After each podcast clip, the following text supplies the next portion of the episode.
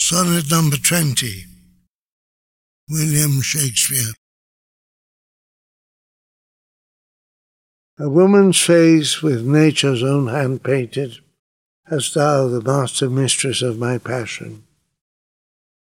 A woman's gentle heart, but not acquainted with shifting change, as is false women's fashion. An eye more bright than theirs, less false is rolling, gilding the object whereupon it gazeth. A man in hue, all hues in his controlling, which steals men's eyes and women's souls amazeth. And for a woman wert thou first created, till nature, as she wrought thee, fed a doting, and by addition me of thee defeated, by adding one thing to my purpose, nothing.